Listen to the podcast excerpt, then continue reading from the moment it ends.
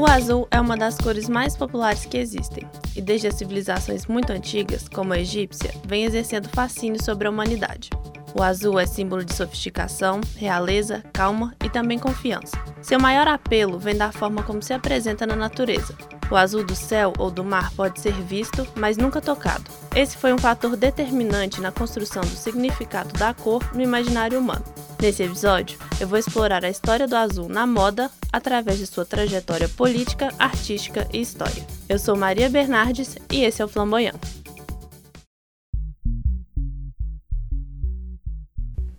As cores são um dos elementos mais importantes na moda. Os três pilares fundamentais de uma peça são tecido, forma e cor. Elas são uma das primeiras coisas a serem definidas no ciclo de produção da moda, quando os produtores de tecido decidem quais cores vão ser pintadas os fios que posteriormente vão se tornar os tecidos. A pesquisa por qual cor vai ser usada é feita até dois anos antes de uma coleção ser lançada. Então, aquele tom de vermelho que você viu na passarela da Prada na semana passada provavelmente já tinha sido definido lá em 2016. O azul é uma das cores que é presença constante nas passarelas. Nos desfiles de Primavera-Verão 2019 de Pré-à-Porter, Ellie Sabe apresentou um vestido azul cobalto de paetês, que inclusive está postado lá no Instagram do podcast. A Dior contou com várias peças, como calças e ternos azul marinho. E a Balenciaga exibiu casacos, vestidos e calças em diversos tons de azul. Esses são só alguns dos exemplos, mas praticamente todas as coleções tiveram alguma peça em algum tom de azul. A história do azul como adorno começou há muito tempo. Na Grécia e na Roma antiga, o relacionamento com a cor era algo um pouco controverso. Nas duas línguas não existia palavra para azul, na Ilíada, Homero diz que o mar era de um vinho escuro e para os romanos ela era associada aos celtas, considerados bárbaros, já que eles usavam um pigmento azul para se pintar na hora das batalhas. Mas mesmo sem o nome, a cor era usada em murais e para colorir tecidos. A falta de palavras para a cor azul não é restrita apenas aos gregos e romanos. Em diversas civilizações antigas não existiam nomes para ela, que não era distinguida do verde ou de outras cores escuras, e estudos mostram que azul foi a última cor a ser nomeada. E até hoje, em algumas línguas, não existe distinção entre ele e o verde. O Egito Antigo foi uma das civilizações onde ocorreu algo diferente. Lá eles eram obcecados por azul. Na civilização egípcia, o azul era a cor associada com o céu e o Nilo, e representava o universo, a criação e a fertilidade. No entanto, a cor não poderia ser obtida da mesma forma que os outros pigmentos, que eram extraídos do solo. Sua única fonte era o lápis lazuli, uma pedra preciosa que vinha do que é hoje o Afeganistão. Os egípcios criaram então o primeiro pigmento azul sintético, para poderem usar a cor de forma mais econômica e abundante. Hoje, ela é chamada de azul egípcio e era feita da mistura de sílica, cal, cobre e álcali. O pigmento era usado em gesso, madeira, papiro, tela, tecido e pedra, e pode ser visto em diversos artefatos, no Google Arts, se você pesquisar Egyptian Blue, pode ver várias peças que contêm o pigmento, desde vasos e murais a peças de roupas. A receita para a cor se espalhou pelo mundo antigo e pode ser encontrada em murais da Roma antiga e da Mesopotâmia. Mas infelizmente, a fórmula se perdeu na Idade Média. No entanto, isso foi contornado pelos artistas da época que encontraram outras maneiras de obter a coloração. A partir dessa época, uma planta chamada Isatis tinctoria popularmente conhecida como pastel, começou a ser usada em maior escala para a produção de pigmento azul. Essa era inclusive a tinta que os celtas usavam para se pintar nas batalhas. A tintura era feita a partir do extrato fermentado das folhas da planta que eram secas e depois moídas. Por sua produção ser cara, os tecidos azuis passaram a ser usados apenas pela nobreza, e até hoje a cor é associada com a realeza. Aqui podemos fazer um paralelo que vai um pouco além do econômico. No começo do episódio, eu falei sobre como o azul do céu e do mar pode ser visto, mas nunca tocado. E de certa forma, essa é a maneira como a nobreza sempre projetou sua imagem.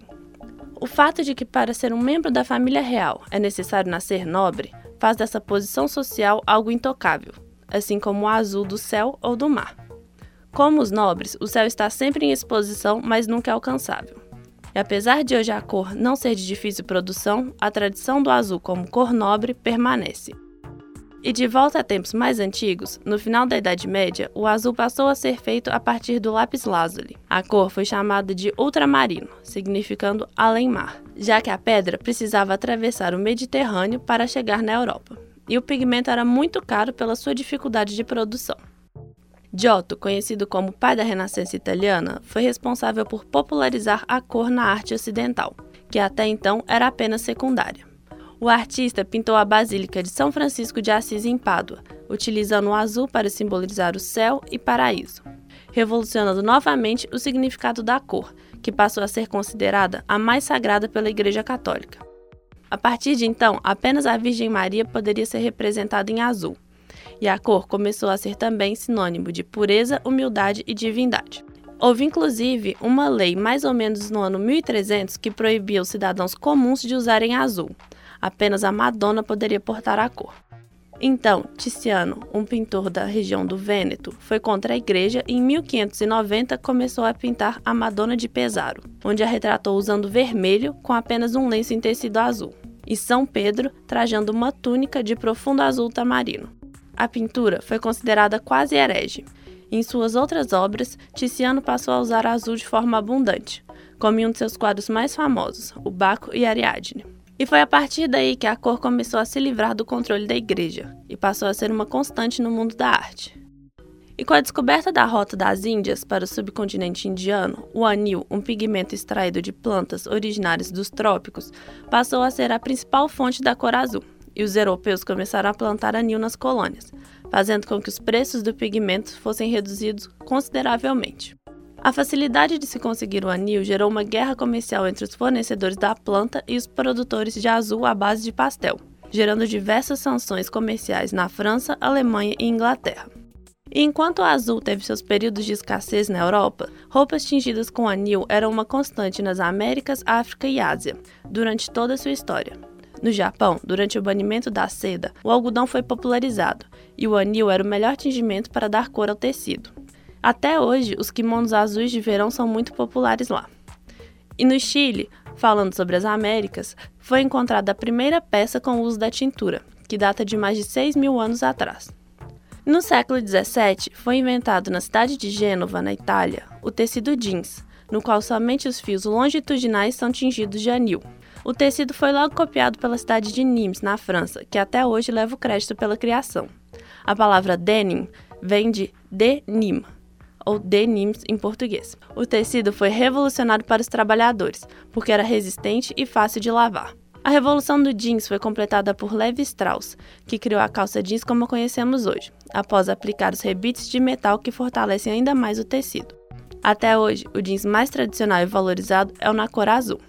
Depois de sua democratização, o azul passou a ser visto nas roupas de pessoas de todas as classes sociais, e hoje em dia vemos a cor presente nos mais diversos tons e em todos os Fashion Weeks. Tem inclusive uma cena clássica em O Diabo Veste Prada, em que a Miranda Priestley dá uma esnobada na Andy depois dela dizer que os dois cintos são exatamente da mesma cor. A editora então explica de um jeito um pouco escroto a trajetória do azul no suéter usado pela personagem Jane Hathaway. Ela começa contando que em 2003, Oscar de la Renta fez uma coleção de vestidos azul cerúleo e que Yves Saint Laurent apresentou as jaquetas militares na mesma cor. E então, a cor apareceu em coleções de outros oito designers, em seguida nas lojas de departamento e, enfim, em alguma loja de esquina onde a Indy provavelmente comprou o suéter que estava usando. Miranda continua dizendo que é cômico como ela pensa que fez uma escolha que a exclui do mundo da moda, quando na verdade aquela cor representa milhares de dólares e inúmeros empregos. Essa cena ilustra muito bem a trajetória de uma cor no sistema da moda e uma parte de como esse sistema e as tendências funcionam. Apesar de algumas pessoas se acreditarem isentas do mundo da moda, tudo que está disponível para elas usarem é fruto de alguma decisão tomada por essa indústria. O último grande capítulo da cor azul na arte foi escrito por Yves Klein, um francês que decidiu criar o azul mais puro possível, e assim surgiu o azul Klein, que aparece em diversas de suas obras. Várias marcas fizeram do azul parte fundamental de sua identidade, como a Tiffany e a Armani. E o azul hoje continua fundamental e representa muitas coisas: confiança, calma, sofisticação e inteligência Quando escolhemos usar uma peça em qualquer tom de azul, com certeza estamos buscando passar alguma dessas mensagens ou refletir algo sobre nós que possa ser transmitido através dessa cor tão importante. Eu sou Maria Bernardes e esse foi o primeiro episódio do Flamboyant.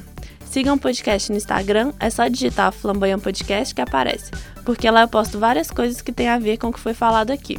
Espero que tenham gostado e até a próxima!